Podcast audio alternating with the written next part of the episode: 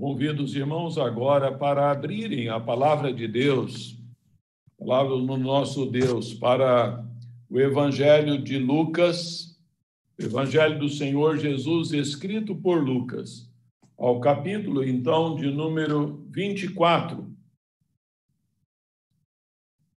E eu estarei fazendo a leitura dos versos é, 13 até o verso de número 35.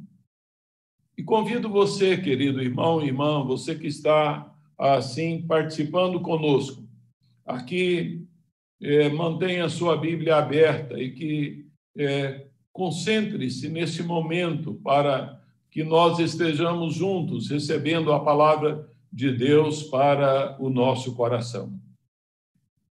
Lucas 24, de 13 a 35. Nos diz assim: Naquele mesmo dia, dois deles estavam de caminho para uma aldeia chamada Emaús, distante de Jerusalém, 60 estádios. E iam conversando a respeito de todas as coisas sucedidas. Aconteceu que, Enquanto conversavam e discutiam, o próprio Jesus se aproximou e ia com eles. Os seus olhos, porém, estavam como que impedidos de o reconhecer. Então lhes perguntou Jesus: Que é isso que vos preocupa e de que ides tratando à medida que caminhais? E eles pararam entristecidos. Um, porém, chamado Cleopas, respondeu, dizendo: És o único, porventura, que, tendo estado em Jerusalém, ignoras as ocorrências desses últimos dias? Ele lhes perguntou: Quais? E explicaram o que aconteceu a Jesus o Nazareno que era varão profeta, poderoso em obras e palavras diante de Deus e de todo o povo. E como os principais sacerdotes e as nossas autoridades o entregaram para ser condenado à morte e o crucificaram. Ora, nós esperávamos que fosse ele quem havia de redimir a Israel. Mas depois de tudo isto, é já este o terceiro dia desde que tais coisas sucederam. É verdade também que algumas mulheres, das que conosco estavam, nos surpreenderam tendo ido de madrugada ao túmulo e não achando o corpo de Jesus, voltaram dizendo terem tido uma visão de anjos, os quais afirmaram que ele vive. De fato, alguns dos nossos foram ao sepulcro e verificaram a exatidão do que disseram as mulheres, mas não ouviram. Então lhes disse Jesus: Honestos e tardos de coração, para crer tudo o que os profetas disseram. Porventura não convinha que o Cristo padecesse e entrasse na sua glória? E começando por Moisés, discorrendo por todos os profetas, expunha-lhes o que a seu respeito constava em todas as Escrituras. Quando se aproximavam da aldeia para onde iam, fez ele menção de passar adiante, mas eles o constrangeram, dizendo: Fica conosco, porque é tarde e o dia já declina. E ele entrou para ficar com eles. E aconteceu que, quando estavam à mesa, tomando ele o pão, abençoou e, tendo-o partido, lhes deu. Então se lhes abriram os olhos e o reconheceram. Mas ele desapareceu na, da presença deles.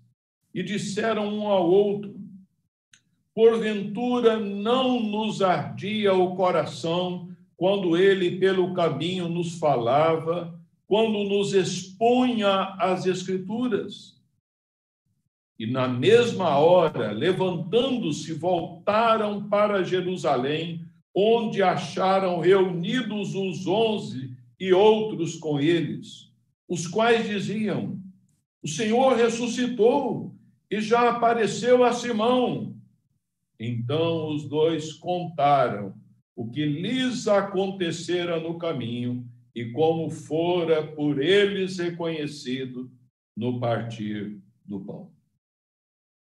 Vamos orar mais uma vez nesse momento. Bondoso Deus, tua palavra é lida e nós necessitamos nessa hora que o Senhor abra o nosso entendimento, desvenda os nossos olhos, ó Deus, para que possamos desfrutar não apenas da compreensão da revelação do Senhor nesse texto, mas possamos é, agasalhar em nosso coração essa verdade tão efusiva, ó Deus, da tua palavra. Ministra, sim, Senhor, ao nosso coração.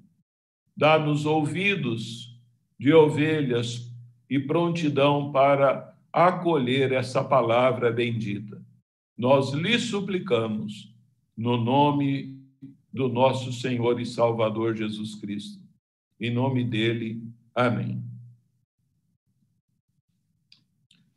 Queridos, a ressurreição de Jesus dentre os mortos é uma das grandes pedras fundamentais do cristianismo. É um dos temas gloriosos da nossa fé cristã. A ressurreição de Jesus Cristo nos atrai, nos encanta e deve encher o nosso coração com um senso de regozijo quando a, a plenitude da salvação apresentada assim no Evangelho. O apóstolo Paulo, ele questiona: quem nos condenará? É Cristo quem morreu ou antes quem ressuscitou? Que grande segurança! Jesus não apenas morreu por nós, mas também ressuscitou. Sim, Jesus foi ao Hades em nosso lugar. Ele ressurgiu triunfante após ter expiado os nossos pecados. O pagamento que ele fez por nós foi aceito. A obra de satisfação de nossos pecados foi plenamente realizada. Não admiremos que o apóstolo Pedro afirmou: Bendito Deus e Pai de nosso Senhor Jesus Cristo, que, segundo a sua muita misericórdia, nos regenerou para uma viva esperança mediante a ressurreição de Jesus Cristo dentre os mortos. 1 Pedro 1, 3. Sobre esta grande verdade,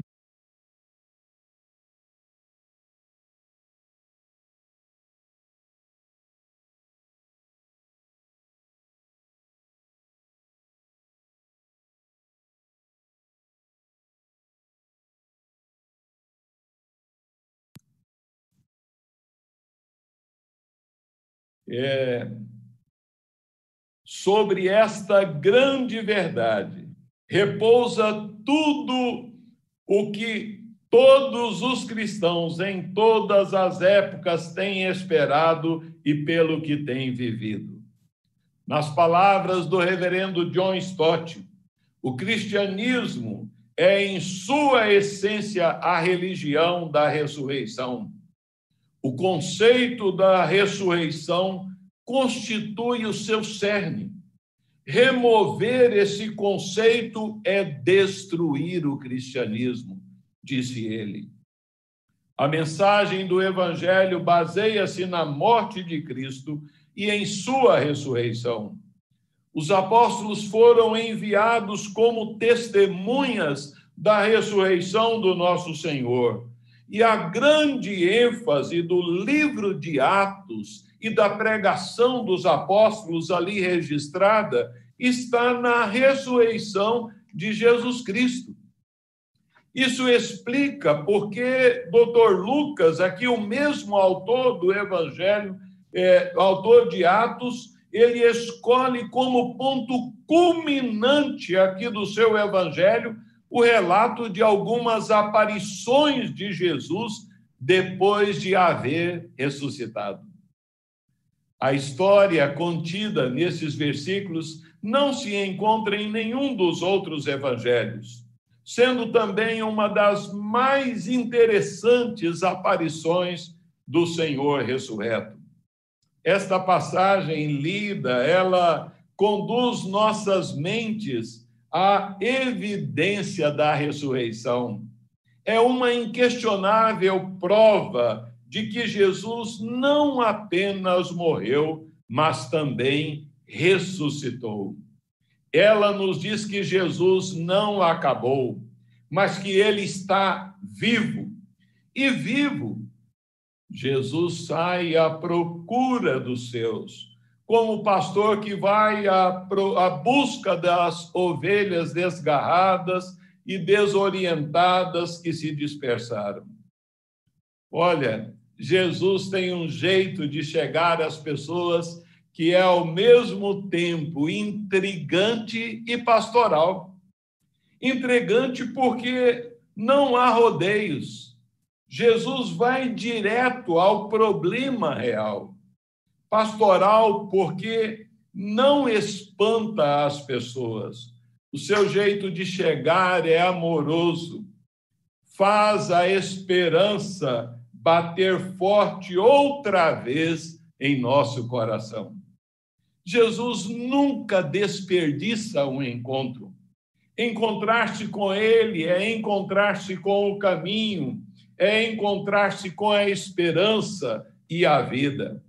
Assim, eu quero destacar e chamar os irmãos para olharmos para esse texto, vendo aqui a revelação do Redentor ressurreto e restaurador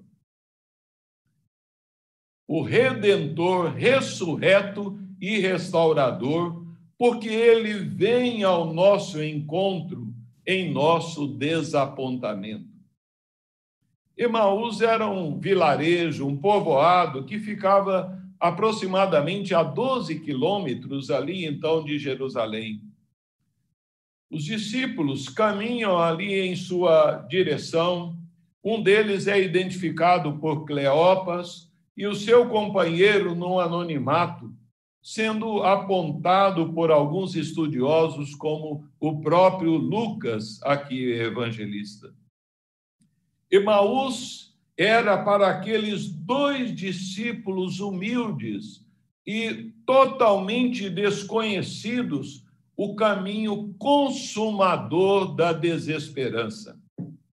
Eles estão entristecidos, cansados de alma, deprimidos. Seus corações já perderam toda a esperança, estão desiludidos e sem rumo. O assunto deles era a morte. Estavam tomados pelo sentimento do fim, emocionalmente acabados. Agora se dirigem, então, é, para Emaús, é voltar para casa e tentar ali esquecer. Quantas pessoas estão assim? Um compromisso é, inicial, promissor com o Evangelho, mas estagnou, vivem na sombra de uma esperança que falhou, ah, seja porque falharam em sua fé, seja porque é, não chegaram a crer de verdade. Nesse momento, Jesus surge e se aproxima e ele anda conosco. Dois discípulos caminham juntos e, enquanto eles conversam, eles partilhavam a respeito da prisão, da crucificação, da morte e da, do sepultamento do Senhor Jesus. Enquanto conversavam ali, extravasando seus sentimentos é, de decepção, o próprio Jesus, com toda a sua bondade, surge subitamente, se aproximou e passou a caminhar ali com eles. Irmãos, quando menos se espera, Jesus aparece, ele não é reconhecido. Esse é o enigma do verso 16. Os seus olhos, porém, estavam como que impedidos de o reconhecer. Literalmente, ah, essa, esse texto poderia ser traduzido poderosamente impedidos por uma especial intervenção divina. Vejam que na hora da desilusão, em que a alma está abatida, perplexa, cansada pelos ventos da dúvida, Jesus ele surge é, para nos socorrer. Jesus tem o hábito de fazer então as coisas por nós, do nosso, ah, de estar ao nosso lado, mas de se deixar oculto até o final. Ele nos dá a oportunidade de não simularmos nada, mas de sermos quem somos de fato na Sua presença. E ele questiona, assim, a nossa visão dos fatos. Caminhando ao lado deles, o Senhor Jesus lhes perguntou: que é isso que vos preocupa e que vocês vêm conversando enquanto caminham? Cleopas então questiona e diz: Olha, és o único que, estando em Jerusalém, ignoras os acontecimentos destes dias? Quais acontecimentos? Que ocorrências são essas? Duas perguntas aparentemente ingênuas, mas que são extremamente amorosas e pastorais. Jesus faz a leitura da expressão física, corporal daqueles discípulos ali manifestando o seu interesse por eles. O Senhor Jesus, ele quer ouvir de nós o que está acontecendo conosco. Uma das marcas do ministério do Senhor Jesus é a compaixão, a sua empatia, a sua afeição, a sua amabilidade como o Senhor Jesus é paciente conosco e nos ouve enquanto lhe contamos o que ele já sabe. Ele participa das nossas frustrações, ouvindo tudo atentamente. Os dois discípulos de Emaús confessaram sinceramente as suas, que suas expectativas foram desapontadas. Ali, então, é, eles expressam então o Nazareno, ele morreu. Notem como os verbos aqui no pretérito, no passado, denunciam a falta de esperança. E é, os verbos dizem aí a palavra de Deus: olha, ele era, Jesus Nazareno, Nazareno ele era profeta poderoso em palavras e obras. Olha, nós esperávamos que fosse ele quem haveria de redimir a Israel. Mas olha, já é então este o terceiro dia. Já é este o terceiro dia. Suas expectativas eram como Moisés, que redimiu a Israel da escravidão do Egito, a esperança dos discípulos era que também Jesus resgataria os judeus do poder e do império romano. Mas qual era o problema fundamental desses dois? Eles não criam em tudo que os profetas haviam escrito sobre o Messias. Esse era o problema da maioria dos judeus daquela época. Criam e viam um Messias como um salvador, um conquistador, não como servo sofredor. Esperavam uma redenção temporal, uma redenção espiritual por meio da morte sacrificial. Era uma ideia que suas mentes não podiam assimilar completamente. O modo como eles receberam as últimas notícias sobre a ressurreição do Senhor Jesus não removeu a incredulidade da mente e dos corações deles. Quão obscurecida estava a memória dos discípulos em referência aos escritos dos profetas e a vários ensinos do Senhor Jesus Cristo. Os anjos que apareceram às mulheres lá no túmulo é, questionaram, dizendo: Por que buscais entre os mortos ao que vive? Ah, e ali eles repetiram a palavra do Senhor Jesus, que foi pronunciada lá na Galileia, acerca da própria crucificação e ressurreição do Senhor Jesus. Em seguida, as mesmas mulheres se lembraram das palavras do Senhor Jesus. Elas haviam escutado ali as palavras do Senhor, mas não as guardaram. Agora, após vários dias, elas estão a recordá-las.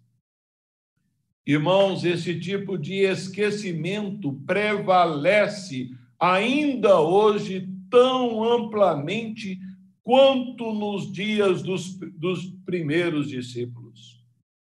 É uma prova do nosso estado corrupto, da nossa depravação total. Assim como é muito comum entre crentes, mesmo depois de terem sido regenerados pelo Espírito Santo, esquecerem com prontidão as promessas e preceitos do Evangelho. Nós ouvimos muitas coisas que deveriam ser entesouradas com grande cuidado em nosso coração, mas parece que nós as esquecemos tão rápido quanto as ouvimos. Crentes assim, então, duvidam do testemunho dos outros, não se deixam firmar pela verdade da palavra de Deus, vivem uma fé que só foi boa no passado, no começo e nada mais. Crentes que pararam de crescer e que buscam no saudosismo uma explicação para a estagnação da sua fé. No caminho do dia a dia, a sua fé foi morrendo e a alegria do começo se esvaziou, restando só uma aparência de fé. Mas Jesus é maravilhoso. Ele toca no nosso desapontamento, na nossa desesperança. E ele faz isso conosco, andando pelo caminho da vida, na estrada da nossa existência. Mas ele não para por aí. O redentor ressurreto é restaurador, porque ele nos chama a atenção para as Escrituras, chamando a nossa atenção para as Escrituras. É sempre aqui que nós erramos, nas Escrituras. Lemos errado, interpretamos errado, não nos lembramos dos seus ensinos, não damos crédito devido aos ensinos, às verdades fundamentais da palavra de Deus, e muitos chegam tristemente a abandonar completamente as Escrituras. Em várias ocasiões, Jesus predisse sua morte e ressurreição, mas os discípulos não compreenderam e suas mentes recusaram a aceitar o que Jesus afirmado. Assim, nós entendemos que a advertência de Jesus é então justificada e clara. Somos nécios e tardos de coração para crer em tudo que as Escrituras dizem.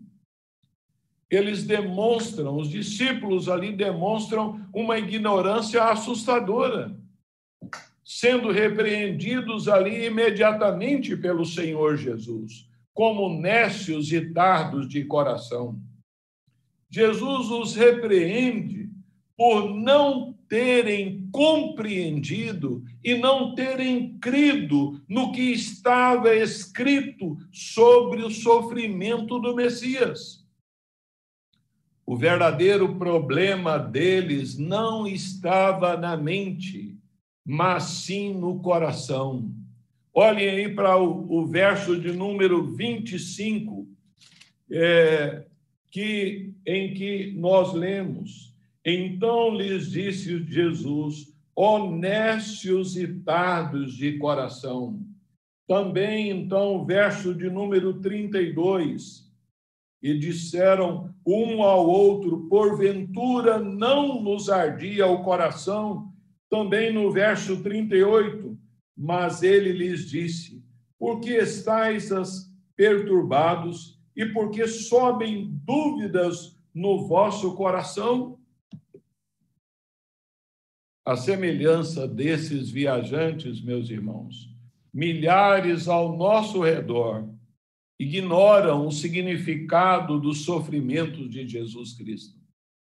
Mas, à luz da palavra de Deus, a cruz sempre será reputada como loucura para o homem natural. Obstinamente escolhem preferem celebrar a Páscoa com coelhinhos e ovos de chocolate, descartando completamente o sacrifício de Jesus, o Cordeiro de Deus que tira o pecado do mundo. Jesus mostra é, para aqueles homens e para nós também que se nós entendermos claramente as Escrituras, crendo nela, nós não atravessaríamos por esses problemas e venceríamos com maior facilidade essas crises de desesperança. Porque as Escrituras previram a morte e a ressurreição do Senhor Jesus. Porque ele mesmo falou da sua morte e ressurreição. Só que ninguém quis crer. Há tanta coisa que nos chama a atenção que não prestamos atenção no essencial, nas escrituras, especialmente no que ela nos diz, elas nos dizem.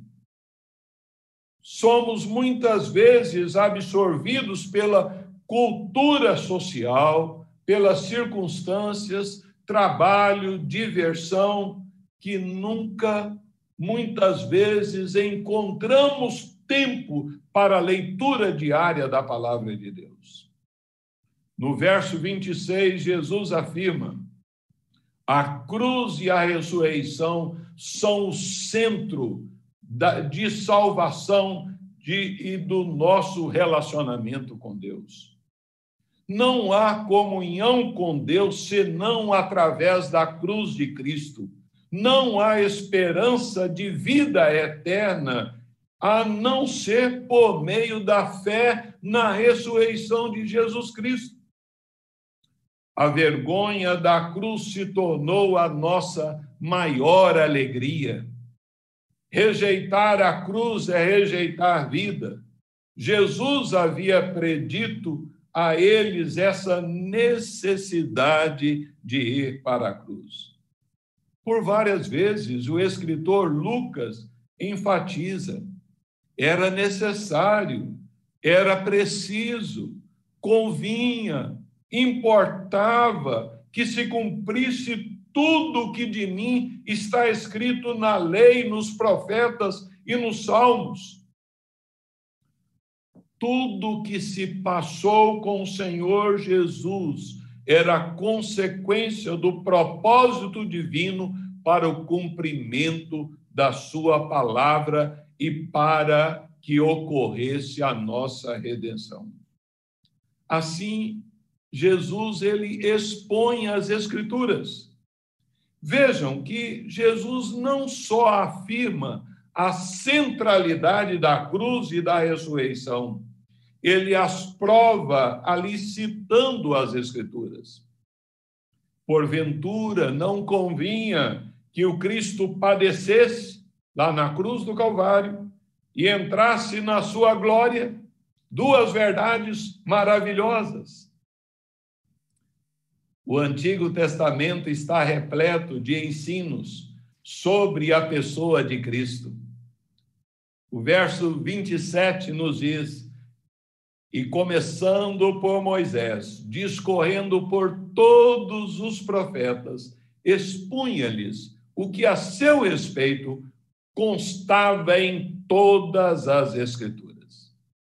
Moisés e os profetas eram uma forma de designar o Antigo Testamento todo.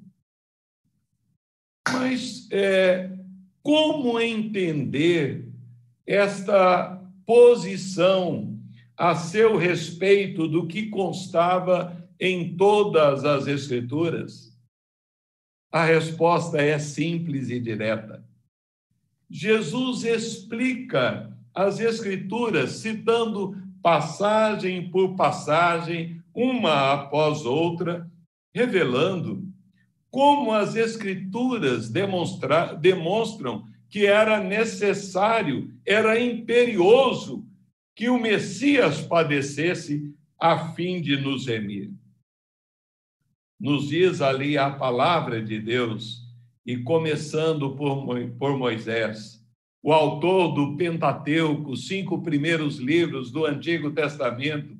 Talvez o Senhor Jesus tenha começado por Gênesis 3,15, ali então a primeira promessa do Redentor. E Jesus vai ali mostrando que a era que Cristo ele era o verdadeiro descendente da mulher que esmagaria a cabeça da serpente. Ele era o verdadeiro descendente de Abraão, em quem todas as nações seriam abençoadas. Sem dúvida, o Senhor Jesus expôs para ele as, eles as Escrituras falando da Páscoa e como o sangue ali nas portas das casas dos israelitas simbolizavam o seu próprio sangue. Ele era o profeta vindouro, maior do que Moisés, cujo glorioso evento enchia as páginas dos profetas. E Jesus afirma que Cristo era a essência de todos os sacrifícios levíticos ordenados na lei de Moisés. Cristo era o verdadeiro libertador e rei, do qual então todos os juízes e libertadores da história de Israel eram apenas figura. Por certo, Jesus falou também das cerimônias do tabernáculo, do dia da expiação, falou que ele era o verdadeiro bode da expiação, a verdadeira serpente de bronze, o verdadeiro cordeiro para o qual todos os sacrifícios diários apontavam. Jesus recordou a palavra do profeta Isaías, o servo sofredor, Isaías 53, e as mensagens proféticas do Salmo 22 e do Salmo 69. Cristo era o verdadeiro sumo sacerdote em quem todos os descendentes de Arão eram apenas figuras. Estes fatos e outros semelhantes, com certeza, foram alguns dentre os fatos que o Senhor Jesus pensou e explicou ali aos discípulos no caminho de Emaús. Ele não lhes ensinou apenas doutrinas e profecias, ele lhes expôs o que a seu respeito constava em todas as Escrituras. Ao lermos a Bíblia, meus irmãos, nós precisamos ter em mente este princípio de que Cristo Jesus, ele é o assunto central de toda a palavra de Deus. A chave para compreender a Bíblia está em ver Jesus Cristo em todas as suas páginas. Se o perdermos de vista, acharemos a Bíblia um, uh, um livro obscuro, cheio de dificuldades. Jesus Cristo é a chave que abre-nos o entendimento para compreendermos toda a palavra de Deus. Por isso, o apóstolo Paulo afirma em Romanos 10, 17: E assim a fé vem pela pregação, e a pregação pela palavra de Cristo. Isso só já explica porque Jesus pregou a palavra para aqueles dois discípulos incrédulos ali no caminho de Emaús. Foi uma aula espetacular. Imaginem, meus irmãos, o Mestre Supremo explicando ali as questões mais importantes do maior de todos os livros, derramando sobre aqueles homens as maiores bênçãos possíveis. Jesus ele expõe as escrituras, explicando o seu conteúdo e pacientemente aplicando a mensagem, a situação desesperada, a desanimadora daqueles viajantes.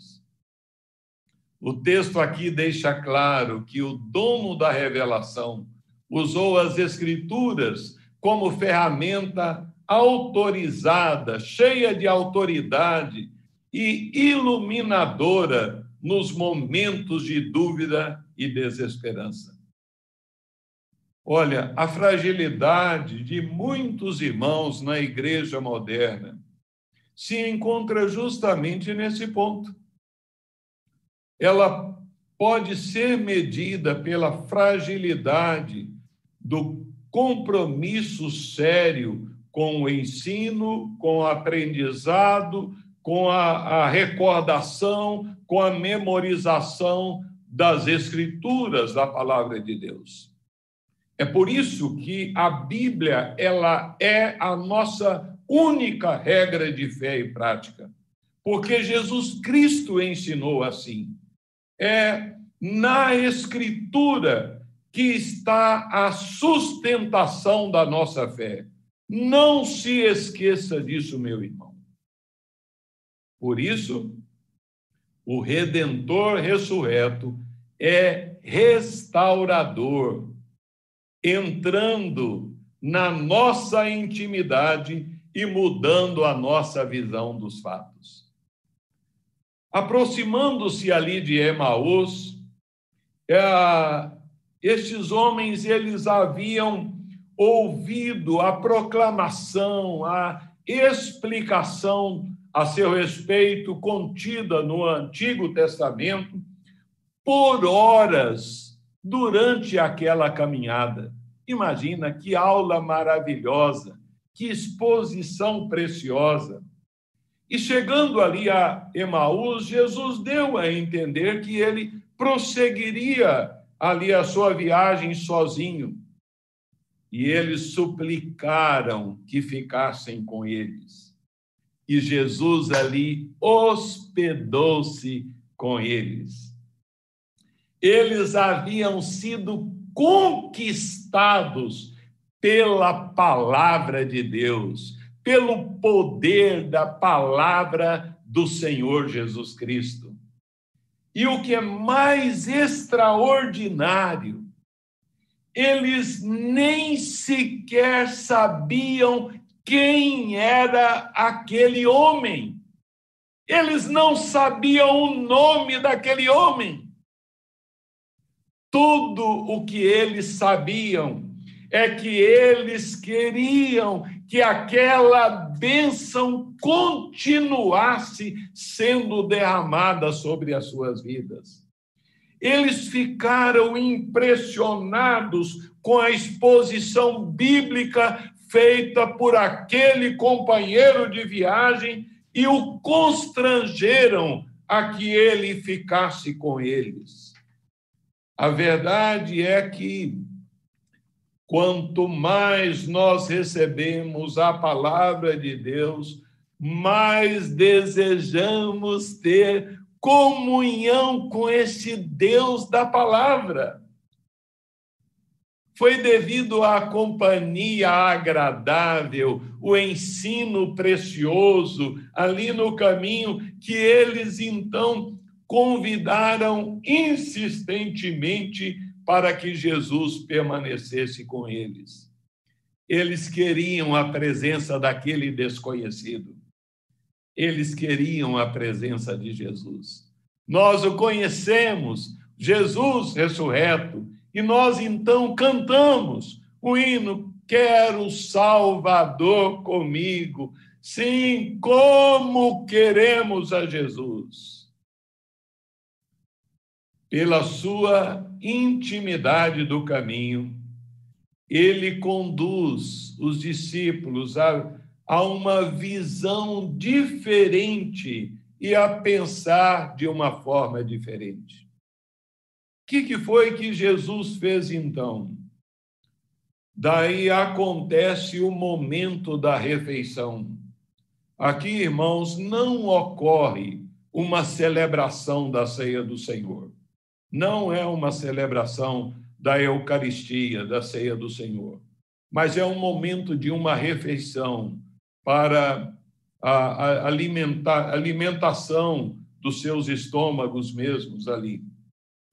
E quando estavam juntos ali, reunidos para comer, enquanto estavam ali à mesa, né, enquanto eles estavam, segundo o hábito judaico, ali então, é, reclinados ali então, é, para comer, nesse momento, Jesus conduz ali os atos iniciais de uma refeição judaica que normalmente teriam sido feitos pelo hospedeiro e não por um hóspede.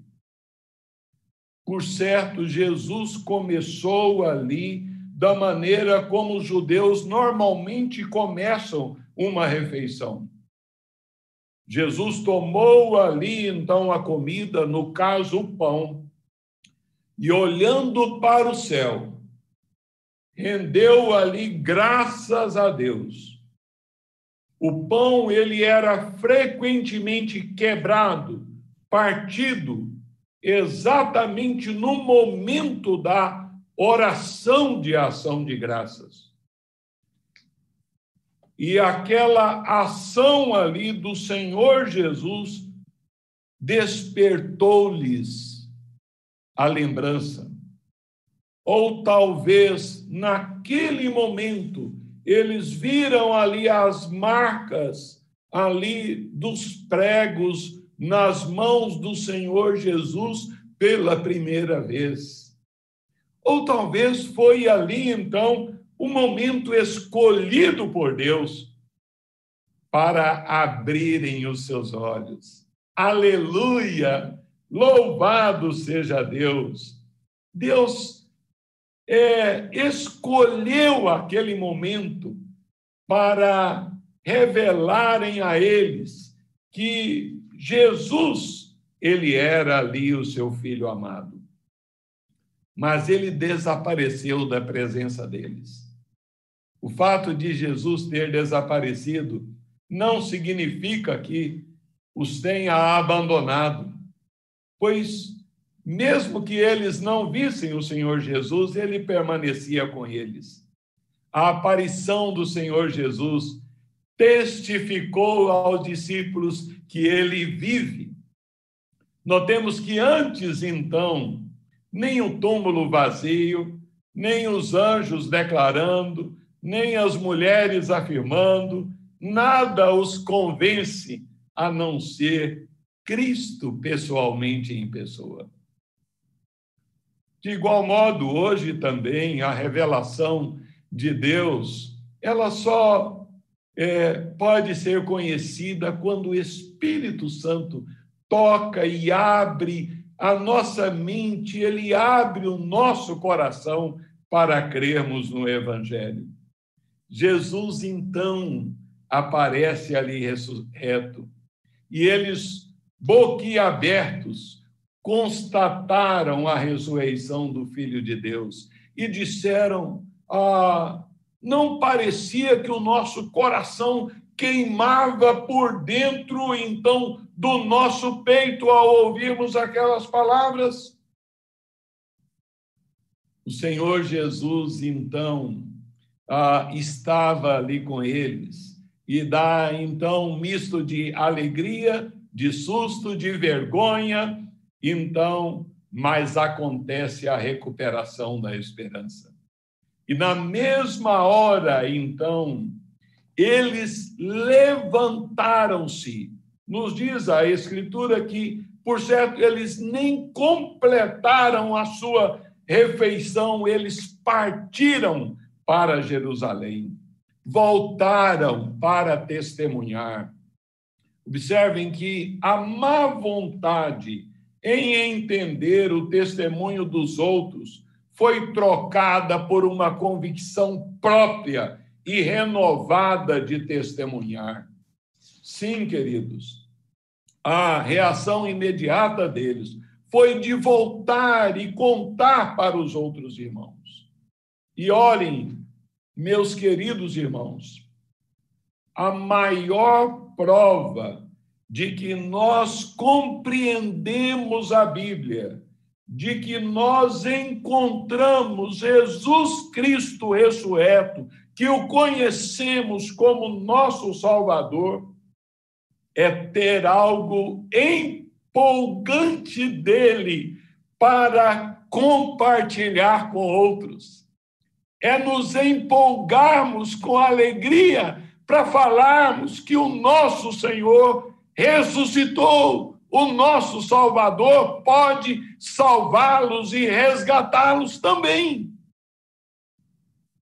Não é complicado testemunhar de Cristo quando a fonte da nossa esperança é a ressurreição do Senhor Jesus a qual nós aguardamos, esperamos com segurança, com certeza e fé.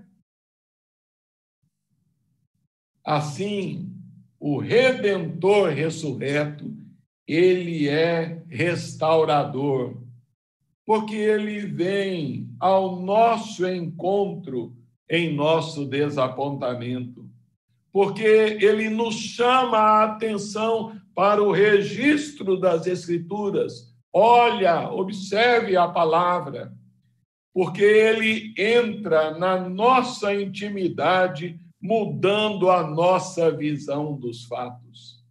Assim, queridos, nós podemos concluir a comprovação da ressurreição produziu nova esperança nos discípulos desanimados e sobrou vida nova na mensagem que eles deveriam pregar. Ao refletir sobre essa grande verdade da ressurreição do nosso Senhor Jesus, desfrute de toda a esperança que procede da mão e do coração de Deus, encarando esse ensino com veementes louvores a Deus, a sua bondade é, aos filhos dos homens. Muitos ataques têm sido feitos à palavra de Deus, mas nenhum deles realmente obteve sucesso. A verdade de Deus permanece e permanecerá como baluarte para todos os que nela buscam refúgio. A história, a real da ressurreição de Jesus, é uma parte dessa herança. Tome posse dessa herança com toda alegria no seu coração. O apóstolo Paulo escreveu: que Cristo ressuscitou por causa da nossa justificação. Na obra de Cristo, sua morte e ressurreição são dois aspectos maravilhosos da mesma obra salvadora. Com a sua morte, Jesus assumiu a penalidade legal por nossa culpa. Com a sua ressurreição, ele levantou-se dos mortos, confirmando com a sua ressurreição que a sua morte fora uma suficiente e eficiente oferta pelo pecado, agradando ali ao Supremo Juiz. Você já foi redimido pelo sangue de Jesus Cristo?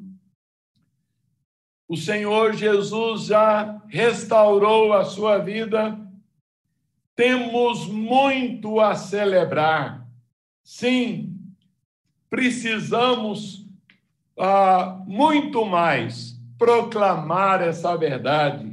Jesus ressuscitou, e porque ele ressuscitou, todos aqueles que o conhecem ressuscitado tem a história de vida transformada. Jesus transformou a sua vida. Se você está desiludido com alguma coisa,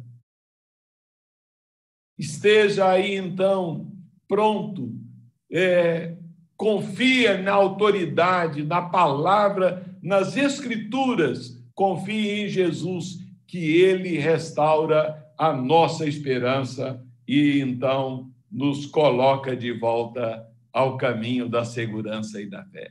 Que Deus assim nos abençoe, celebrando nesse dia em especial a ressurreição do Senhor. Oremos. Pai querido, nós adoramos, exaltamos o teu nome, Senhor, porque nos amaste de tal maneira e enviaste teu filho ao mundo com este fim específico de que ele morresse na cruz do Calvário em nosso lugar, mas que ressurgisse e, por meio da sua ressurreição, transmitisse a nós todos estes benefícios maravilhosos. Senhor, dá-nos, ó Senhor, a, a que não percamos as oportunidades para testemunharmos, especialmente nesta ocasião da Páscoa, que Jesus é o nosso Cordeiro Pascal, o nosso Redentor, o nosso Salvador. Nós assim oramos com gratidão, em nome de Jesus. Amém.